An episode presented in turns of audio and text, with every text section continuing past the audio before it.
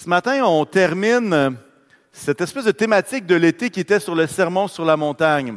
On a vu, euh, on a vu à travers euh, l'été que l'essentiel du bonheur selon Jésus, hein, un peu différent que l'essentiel du bonheur selon, euh, selon la culture, selon les, habitudes des gens autour de nous.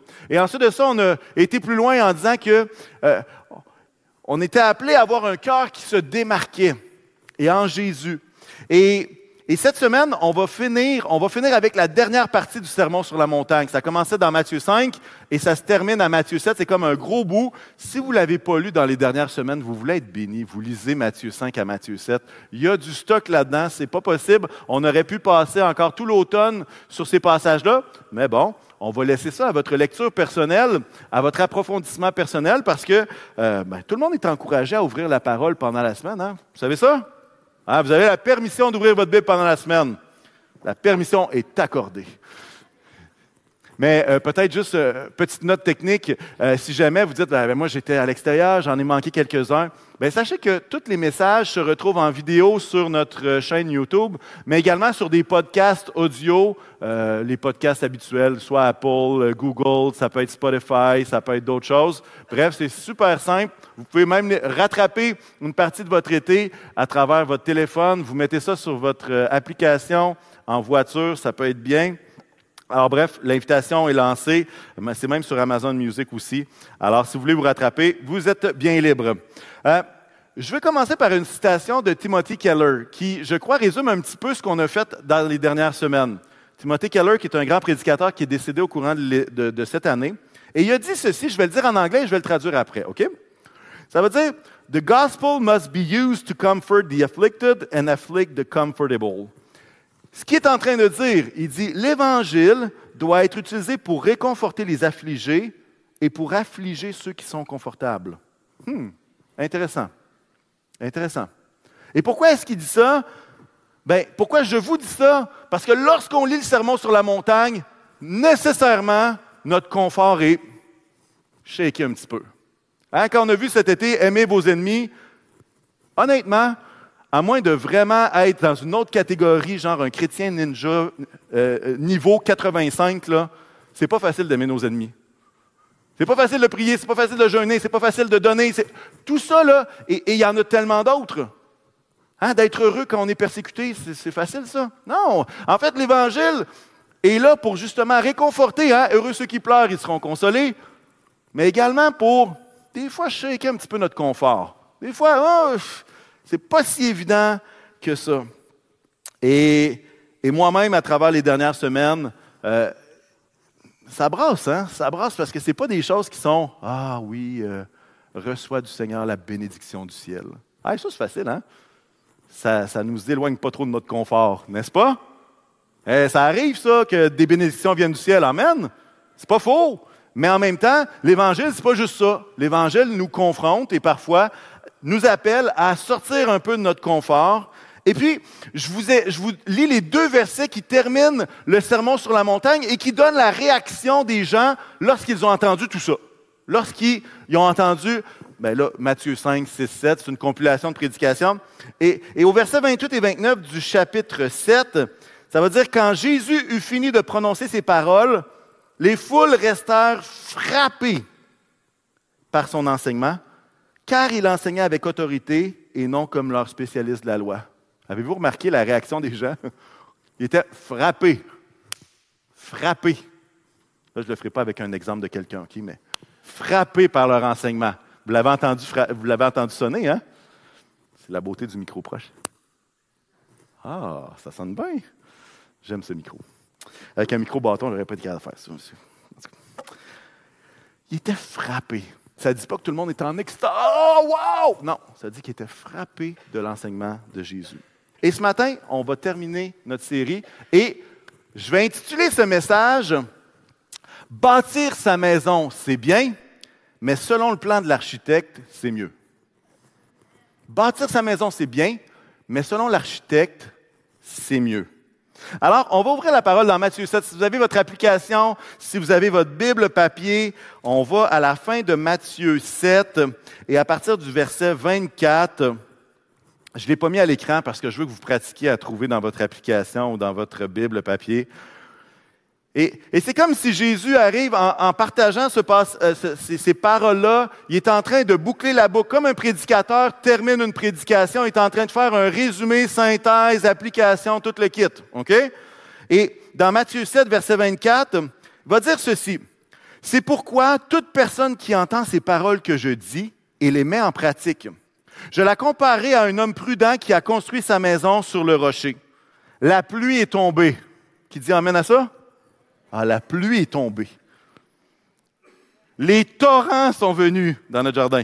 Les vents ont soufflé et se sont déchaînés contre cette maison. Elle ne s'est pas écroulée parce qu'elle était fondée sur le rocher. Verset 26, mais toute personne qui entend ces paroles que je dis et ne les met pas en pratique ressemblera à un fou qui a construit sa maison sur le sable. La pluie est tombée, les torrents sont venus, les vents ont soufflé et se sont abattus sur cette maison elle s'est écroulée et sa ruine a été grande. Jésus utilise une illustration. L'illustration de la construction d'une maison, avec des fondations, avec un sol, avec des intempéries. Et en fait, il est en train d'utiliser cette illustration-là parce que tout le monde pouvait comprendre cette histoire-là. Et c'est drôle que 2000 ans plus tard, on est capable de comprendre une maison qui tombe à terre. Au Québec, on espère que ce ne soit pas les maisons qui tombent. Mais lorsque vous allez en région un petit peu et vous voyez des granges qui sont comme ça, vous vous rendez compte que ça peut arriver qu'un bâtiment tombe et s'effondre complètement. Mais des fois, on prend ce passage-là de la maison et on en fait comme un conte du, loup et des... Euh, comment C'est quoi cette histoire-là déjà? Les trois petits cochons. On infantilise cette histoire-là parce qu'on l'a tellement chanté à l'école du dimanche. Le fou sur le sable a bâti sa maison. Puis là, moi, je me rappelle quand j'étais impliqué au préscolaire, il y avait un party fou pour cette, cette tune-là. Vous savez pourquoi? Parce que lorsque on chantait que le fou et que la maison part à terre, là, vous auriez dû voir la hâte et l'excitation de se garrocher partout de façon pas coordonnée de tous les enfants en même temps. Honnêtement, c'était mon moment préféré de la chanson. le chaos, j'aimais ça.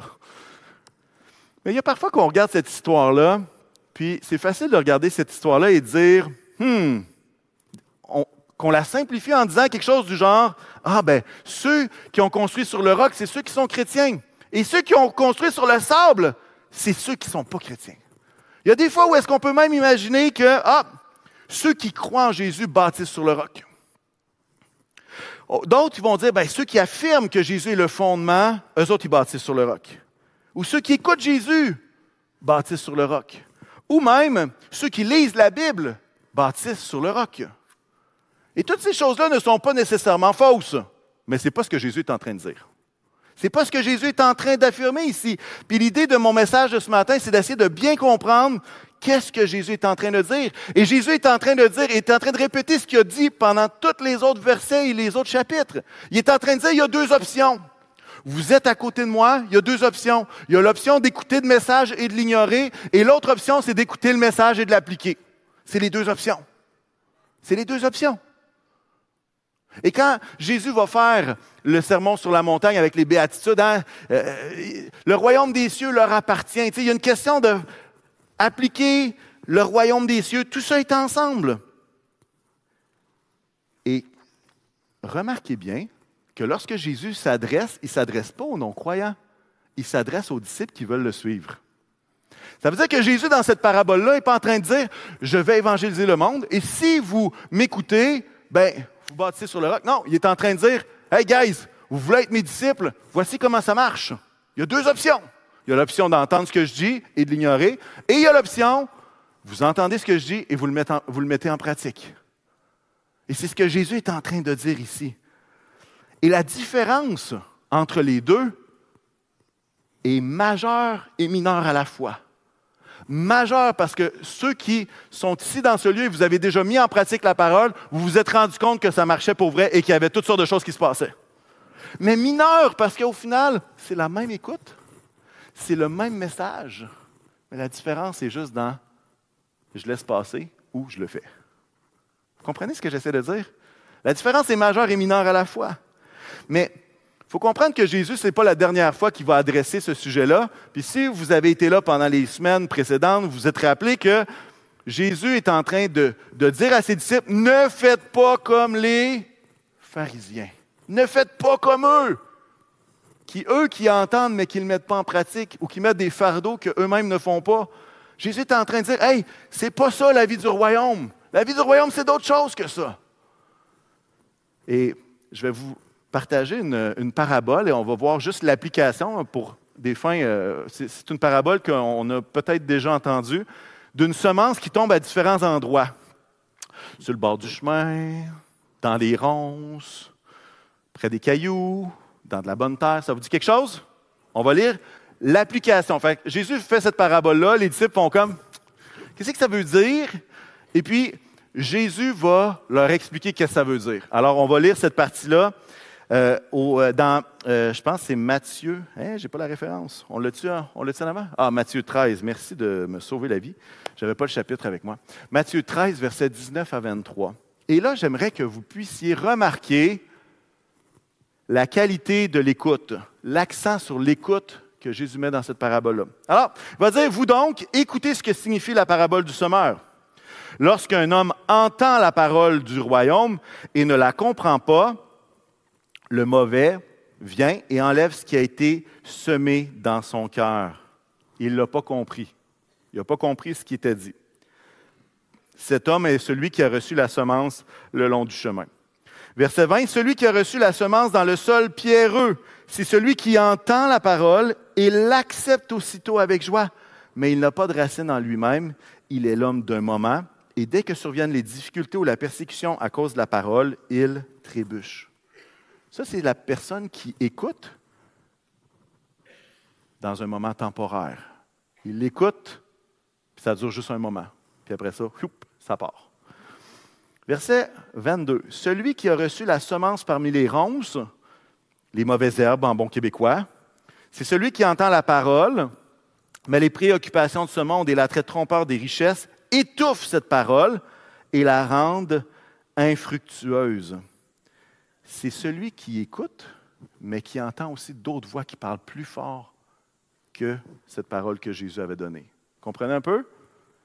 Et puis finalement, verset 23, celui qui a reçu la semence dans la bonne terre, c'est celui qui entend la parole, qui la comprend et qui porte du fruit avec un rapport de 160 ou 30 pour un. Ça se multiplie.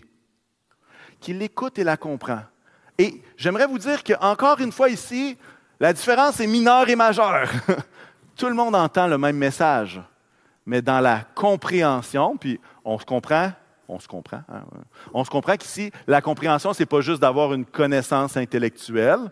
Comprendre quelque chose nous amène à agir. Bien, la différence est mineure et majeure. Majeure parce qu'on peut juste avoir cette parole de Jésus et que, à cause des soucis de la vie, à sac le camp, parce qu'on ne la comprend pas, l'ennemi vient la voler, ou parce qu'on n'a pas de racines ou qu'on imagine que tout va être magique, on la reçoit avec joie, puis après ça, aussitôt qu'il y a des difficultés, on prend la semence puis on garoche ailleurs parce qu'on se dit non, ça ne marche pas.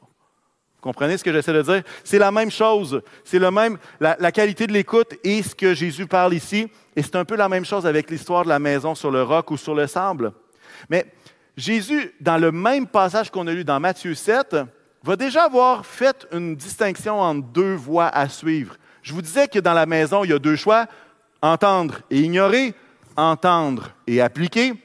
Bien, dans Matthieu 7, versets 13 à 14, ça c'est juste un petit peu avant, parce que nous on a lu de Matthieu 7, 24 à 27, Jésus va dire cette chose-là à tous ceux qui l'entendaient.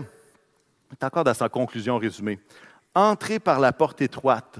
En effet, large est la porte, spacieux le chemin menant à la perdition et il y en a beaucoup qui entrent par là, mais étroite est la porte, resserrée le chemin menant à la vie, et il y a peu qui les trouvent. Deux routes, une étroite, l'autre large. Une populaire et l'autre peu empruntée.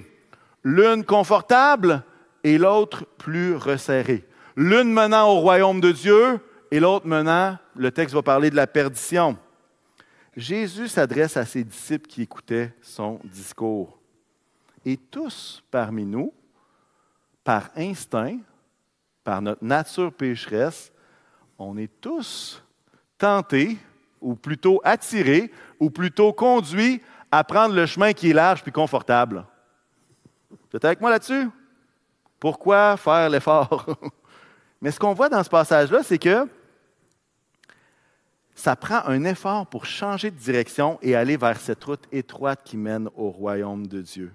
Cet effort-là ne consiste pas juste à écouter avec nos oreilles, mais mettre en pratique les paroles de Jésus avec l'aide du Saint-Esprit, malgré les difficultés et les obstacles qu'on a explorés dans les dernières semaines. Celui qui bâtit sur le sable, c'est celui qui prend la route large. Celui qui bâtit sur le roc, c'est celui qui emprunte le chemin étroit. Vous comprenez que c'est les mêmes, c'est cette espèce de dualité de choix-là. Jésus est en train de se répéter, Jésus est en train de partager des choses qu'il a déjà dites. Et Jésus continue d'affirmer et d'enseigner que la foi n'est pas une question d'allégeance intellectuelle, mais c'est une question de cœur qui met en pratique. C'est ce qu'on a vu dans les dernières semaines. C'est une question de cœur qui met en pratique la foi et les œuvres. Vous savez, une maison ne se construit pas juste à travers en regardant des plans d'architecture. Il faut les faire aussi, ces plans-là. Vous comprenez? C'est beau d'avoir le plan, c'est beau d'avoir le bouquin, c'est super beau. Mais au, final, une maison ne se construit pas juste avec des plans. Une maison, ça se construit avec du jus de bras, hein, avec euh, une coupe d'outils, de préférence, sinon ça va être plus long. Mais ça se construit avec d'autres choses que juste la connaissance intellectuelle du plan qu'on aurait eu d'un plan d'architecte. C'est pour ça que le titre de mon message, c'est hein, Bâtir sa maison, c'est bien, mais selon les plans de l'architecte, c'est mieux. Ben, c'est l'idée que les plans sont, sont faits pour être mis en pratique. Vous comprenez ce que j'essaie de dire?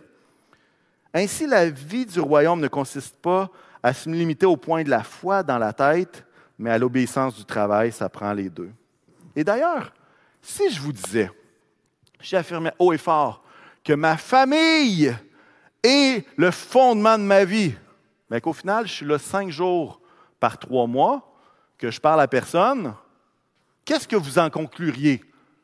Ben, je peux dire que, que ma famille est le fondement de ma vie, mais vous auriez peut-être une petite réserve à dire que le cœur est avec la famille. Vous comprenez ce que j'essaie de dire? Je comprends qu'il y a des événements. Je ne lance pas la pierre à quelqu'un qui voyage pour le travail. Ce n'est pas ce que je suis en train de dire. Comprenez-moi bien ce matin. Mais c'est dire que on peut dire des choses avec notre bouche, mais c'est dans les actions qu'on détermine qu'est-ce qui est le fondement ou pas. Vous êtes avec moi là-dessus? Vous me semblez bien amorti ce matin. Mais bon, c'est pas grave. Ça prend plus de jus de bras pour, euh, construire une maison. On finit par se réveiller en cours de route. Et là, comprenez-moi bien, je ne suis pas en train de dire qu'il faut faire des actions religieuses pour des actions religieuses, pour essayer d'acheter notre salut. Ce n'est pas ce que je suis en train de dire du tout.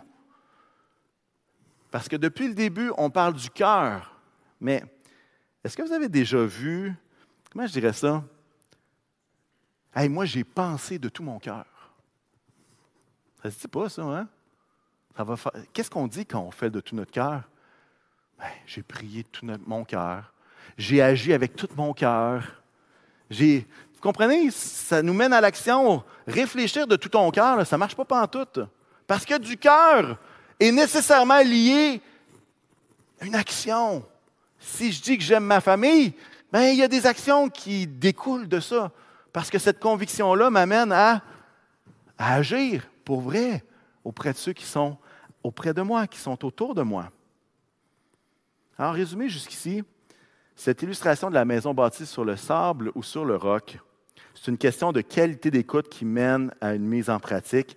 Bâtir sa maison, c'est bien, mais selon le plan de l'architecte, c'est mieux, selon ce que Dieu nous demande.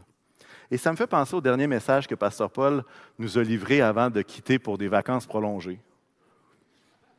Y a-t-il quelqu'un qui se rappelle de qu'est-ce qu'il a, partagé? Hmm, quel passage qu'il a partagé? Un passage de l'Ancien Testament d'un des petits prophètes qu'on appelle. Tu il était peut-être grand, là, mais. Pratiquer la justice, Miché 6. Ça vous dit quelque chose? Écoutez bien ce passage-là et je trouve que ça, s'enligne bien avec ce qu'on est en train de parler aujourd'hui. Michée 6, 8, ça va dire On t'a fait connaître, homme, ce qui est bien et ce que l'Éternel demande de toi. C'est que tu mettes en pratique le droit, que tu aimes la bonté et que tu marches humblement avec ton Dieu. Il y a de la belle action là-dedans, hein?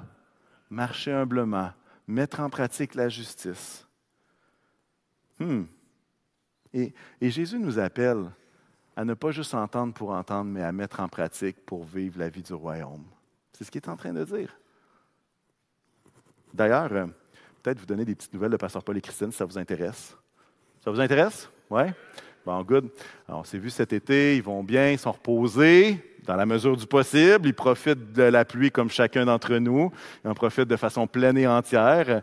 Mais non, euh, ils étaient bien, bien heureux d'avoir un, petit congé. Puis, euh, lorsque je parle avec eux, il y a, encore un cœur pour le carrefour. Ouais, ils, ils prient encore pour vous autres, puis pour nous autres. Et puis, euh, bref, euh, ils ne m'ont pas demandé de vous saluer, mais je vous salue de leur part. Et puis, on est bien content qu'ils aillent bien. Puis, puis voilà pour les nouvelles de Pasteur Paul et Christine. Je ne vous donnerai pas leur itinéraire de vacances. Ils vous le compteront un jour dans une discussion autour d'un café, si vous le voulez bien. Voici ce que l'Éternel demande de toi, que tu pratiques la justice, que tu aimes la bonté et que tu marches humblement avec ton Dieu. Et, Jésus, au début de notre texte qu'on va étudier, c'est il y a deux chemins. Il y a un chemin large, puis il y a un chemin étroit. Il y a un chemin qui mène à la perdition, il y a un chemin qui mène au royaume de Dieu. Puis ensuite de ça, il va faire une description. Et puis cette description-là nous indique un peu, c'est qu'est-ce que c'est bâtir sa maison sur le sable? Et puis c'est un passage que, certains utilisent euh, pour parler des pentecôtistes, mais on va, regarder pourquoi ils disent ça.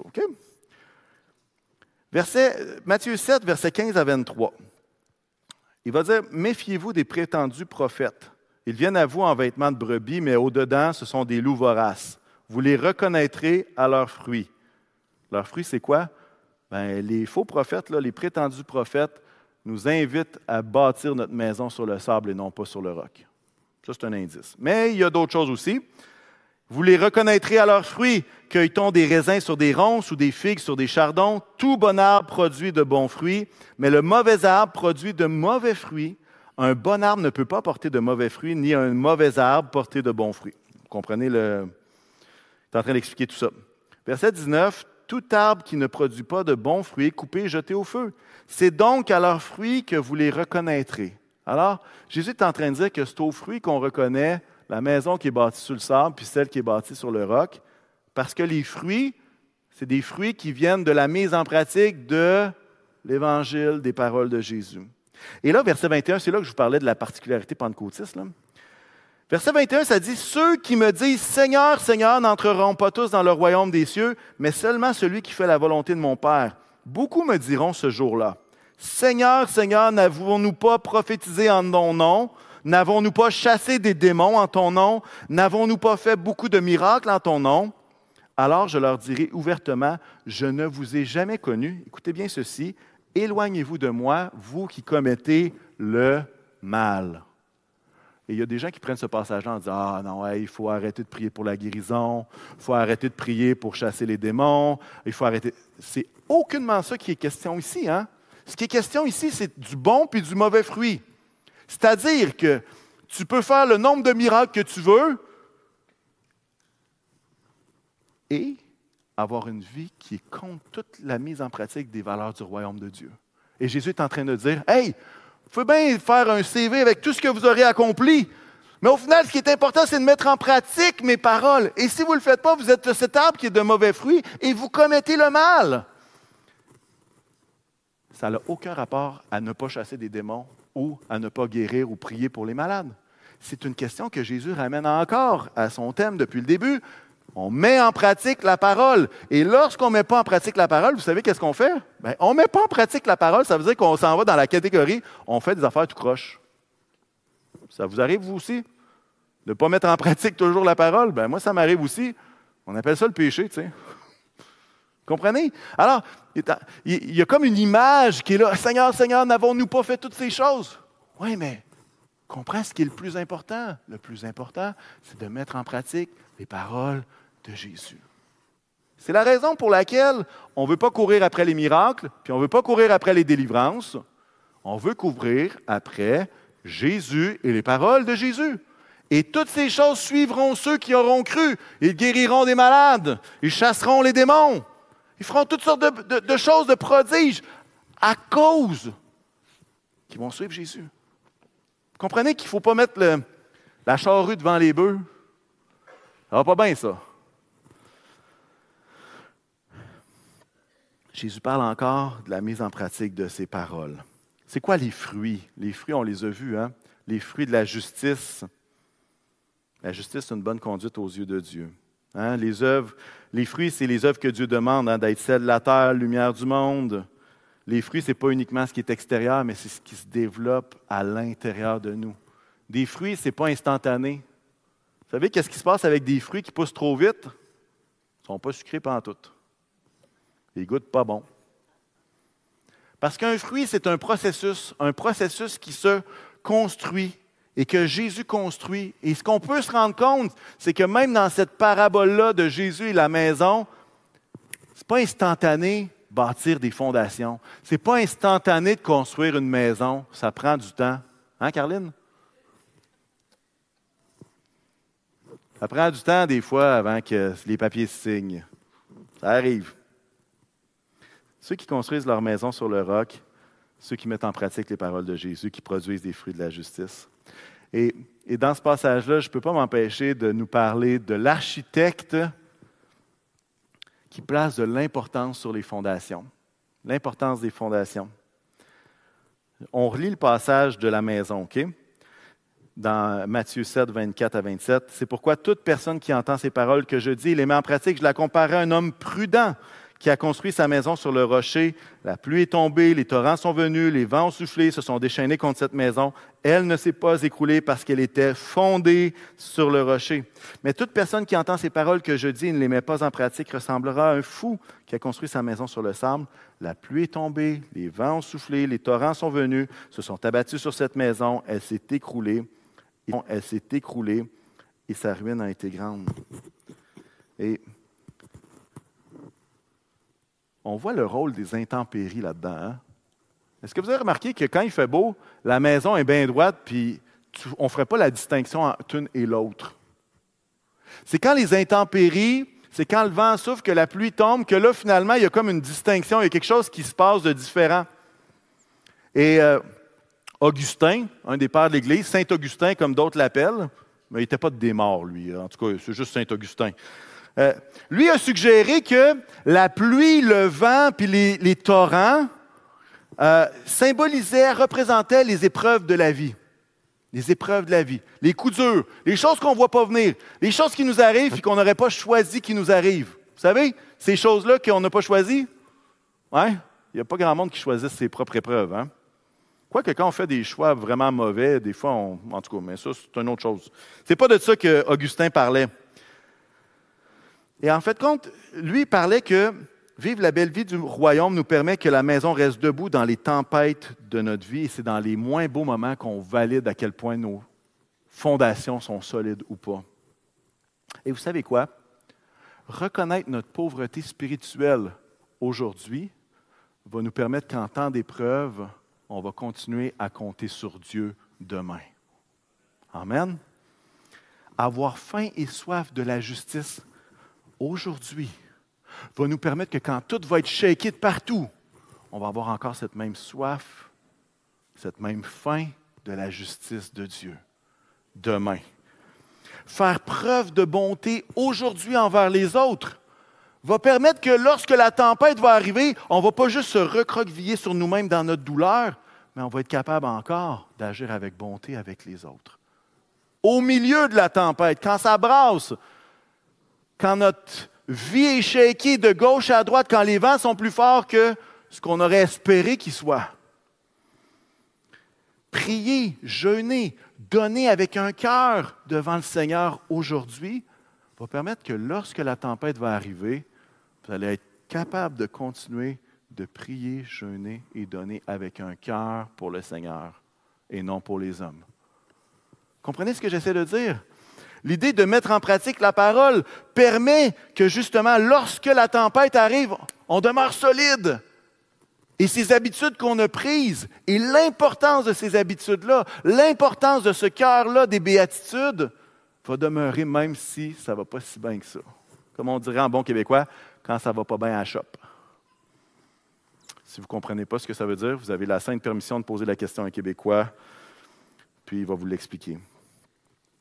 Être le sel de la terre, la lumière du monde aujourd'hui, va nous permettre de continuer à briller, qu'il y ait une tempête ou non demain. Vous savez que le, croyant n'est pas appelé à briller juste quand tout va bien dans sa vie? En fait, l'histoire de l'Église nous prouve que c'est lorsque les chrétiens sont persécutés qu'ils brillent le plus fort. S'ils ont un cœur, selon Jésus, évidemment. Vous comprenez ce que je veux dire? Les chrétiens qui se tiennent dans des moments de la vie qui sont difficiles, c'est souvent à ce moment-là qu'ils brillent le plus. Et vous savez, qu'est-ce que j'aimerais vous dire?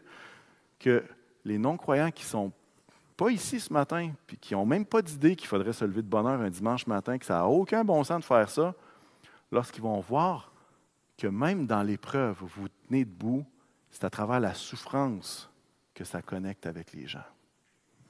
Parce qu'ils voient qu'il y a quelque chose de différent. Qu'y a-t-il d'extraordinaire à se réjouir quand tout va bien? Ben moi, je pense qu'il y a quelque chose d'extraordinaire lorsqu'un croyant, que les vents euh, soufflent, les torrents sont là, mais qui se tient debout et qui est capable encore de pratiquer la justice, de marcher humblement avec son Dieu, puis d'aimer la bonté. Vous comprenez ce que je veux dire? C'est là qu'on brille le plus. Mettre la parole en pratique aujourd'hui nous permettra de mettre la parole en pratique demain quand tout va shaker, quand il y aura des épreuves, il y aura des moments difficiles.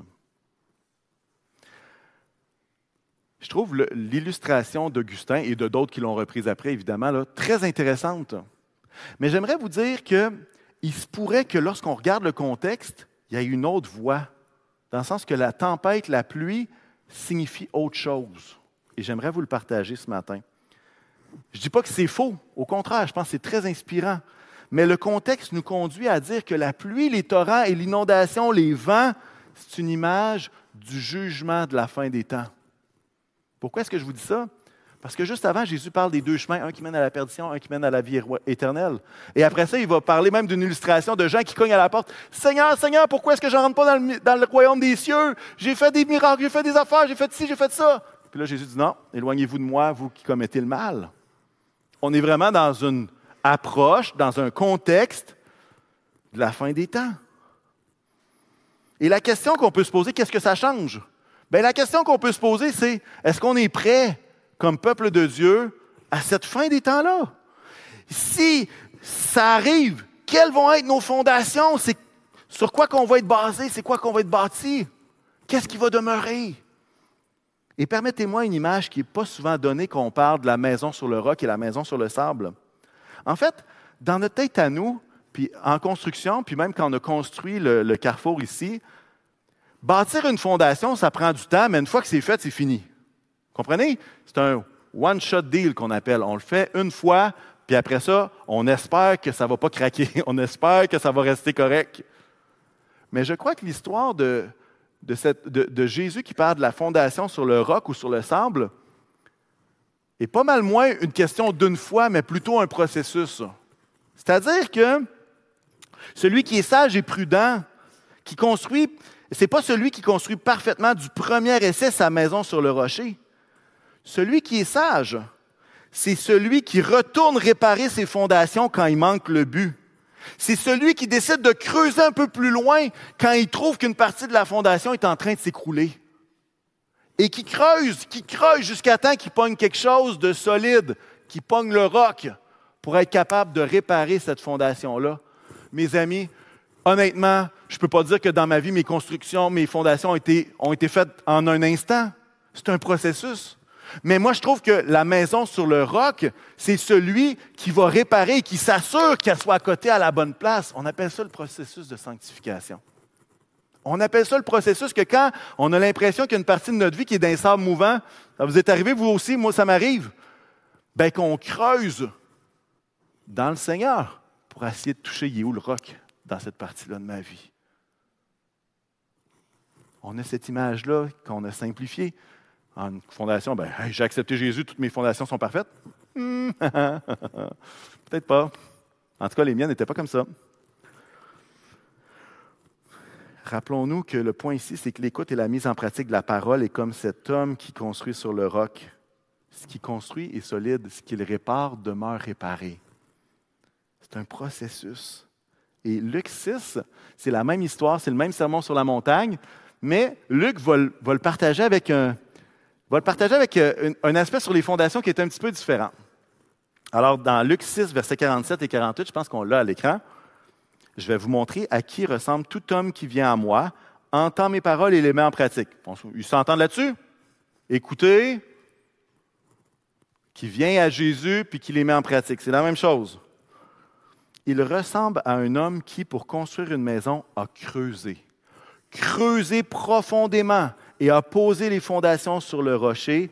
Une inondation est venue, le torrent s'est jeté contre cette maison sans pouvoir l'ébranler parce qu'elle était fondée sur le rocher. Est-ce que vous voyez l'image différente? Nous autres, c'est comme, hey, le gars, dans Matthieu, on a l'impression, parce qu'on simplifie l'histoire, hein? c'est une, histoire pour enfants, ça. On a l'impression que le choix, c'est, hum, il y a une roche là, je vais bâtir ma maison là, pop, c'est fini.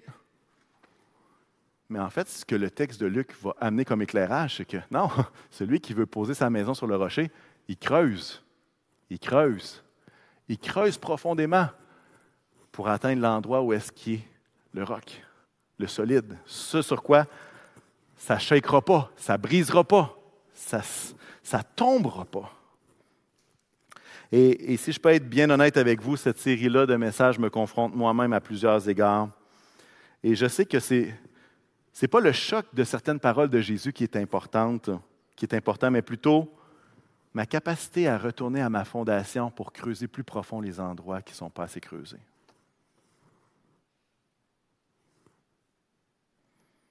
afin que toute maison construite puisse être solide au jour du retour de notre Seigneur Jésus-Christ.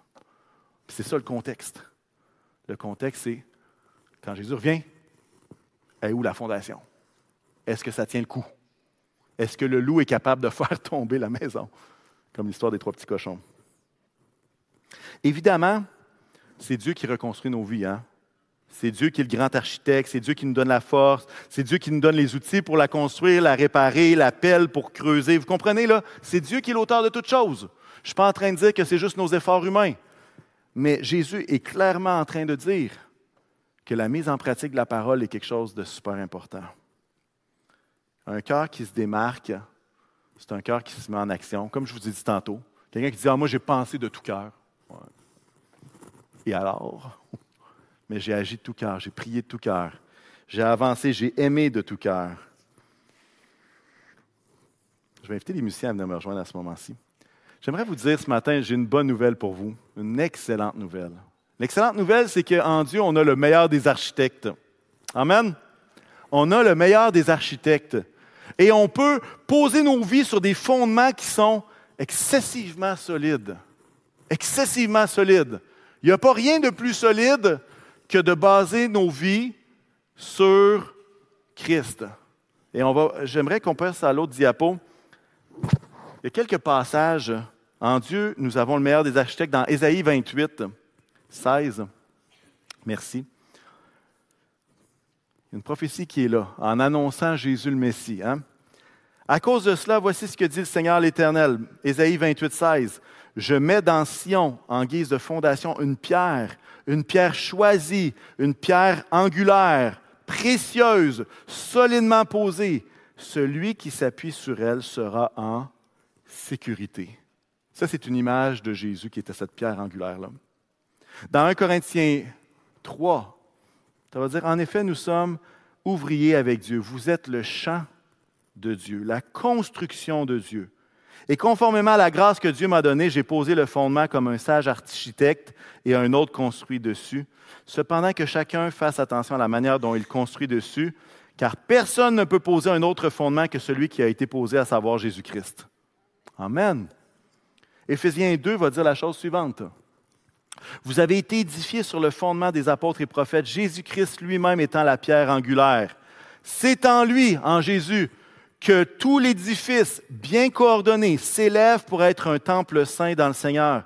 C'est en lui que vous aussi vous êtes édifiés, construits avec eux pour former une habitation de Dieu en esprit. Amen. Alors, on a besoin de mettre en pratique la parole. Mais on se comprend que notre fondement, c'est Jésus. Hein? On se comprend que c'est lui l'architecte, c'est lui qui nous donne les outils, c'est lui la pierre solide sur laquelle on peut s'appuyer. Notre fondation, c'est Christ.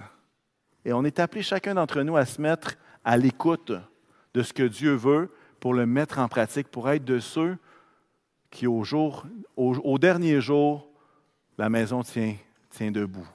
La maison reste construite. La maison reste bien forte. En terminant, je veux faire un petit mini cours d'histoire du Québec pour ceux qui n'étaient pas là en 1996. Qui n'était pas au Québec en 1996? Oui, tu n'étais pas né. C'est parfait, ça. On a pas mal. OK. On va attendre avant de mettre la photo, s'il te plaît, OK?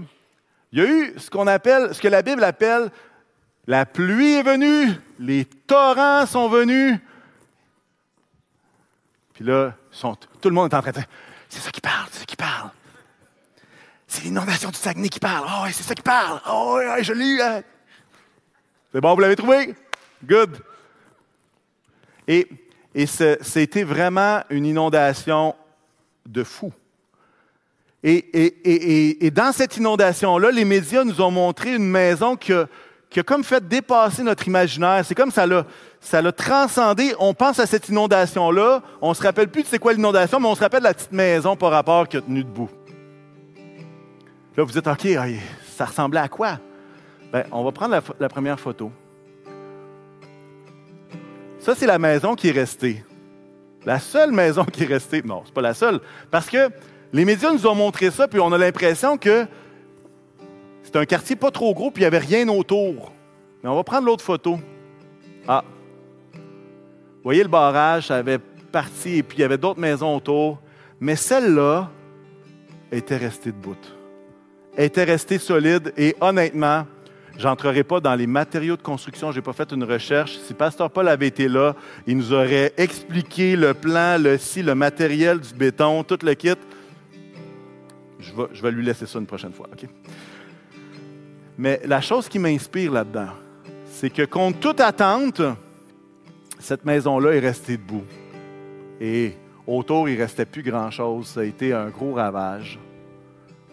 Et, à quelque part,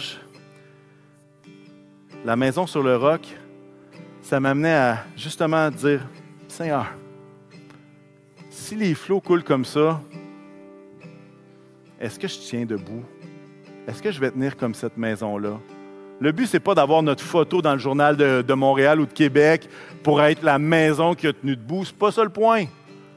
Mais c'est de dire, est-ce que je suis dans un mode de mettre en pratique la parole? Est-ce que j'ai creusé mes fondations? Est-ce que j'ai patché les endroits dans ma vie où est-ce que...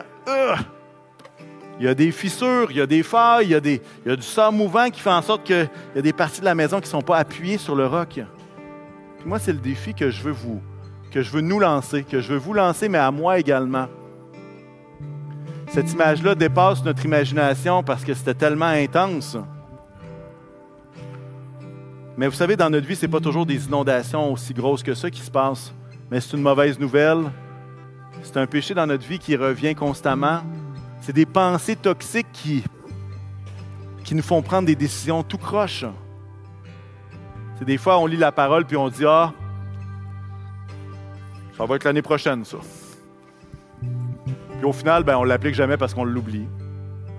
Mais Jésus ne parlait pas à des non-croyants, il parlait à ceux qui étaient autour de lui. Puis en fait, la question, c'est de voir sur quoi est appuyée nos vies. Est-ce qu'on est solide? Dites, ah, moi, ça fait trois jours que je suis chrétien, je ne sais même pas si mes fondations sont solides ou pas. Pas de problème, c'est un processus. C'est pas un. On coule le béton en une journée, c'est fini. C'est un processus. C'est un processus. C'est un processus. Mais Jésus est en train de dire, lâche pas dans ce processus-là. Jésus est en train de dire, hey, si tu es confortable, regarde à tes fondations. Fais pas semblant de les regarder, regarde-les. Parce que peut-être que tu as besoin de creuser à certains endroits. Parce qu'il y a certains endroits qui, sans pluie, ça tient. Mais s'il y a une inondation qui arrive, ça ne tient plus la route. Et moi, j'aimerais vous inviter et nous inviter à être de ceux qui disent, je veux faire de toi, Jésus, le fondement de ma vie et je veux que le fondement de ma vie soit de mettre en pratique ce que tu me demandes de faire. Est-ce qu'on peut se lever ensemble ce matin?